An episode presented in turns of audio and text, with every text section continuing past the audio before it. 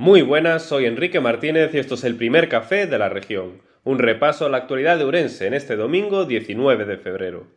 Hoy en la región, el entroido vuelve a copar la imagen de portada, y es que la provincia de Urense vivió ayer una de las grandes jornadas de celebración del entroido, rivalizando decenas de localidades en cuanto a la espectacularidad y diversión de esta fiesta. Así, en la imagen que da color a la portada, podemos ver cómo un cigarrón recorre las calles de Berín abriéndose paso entre la gente. Además, las páginas 2 y 3 del periódico traen un reportaje en profundidad.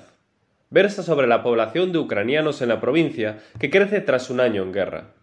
Lo que también crece es la población de jabalíes en el barrio urensano de Covadonga, además del miedo ante la aparición de manadas de jabalíes, algo cada vez más frecuente en este barrio, lo que afecta a la vida diaria de los vecinos.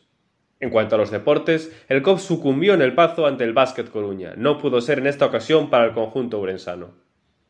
Además, en cuanto a promociones de la región, con el cupón del lomo del periódico puede adquirirse un nuevo imán, el Peliqueiro de Laza.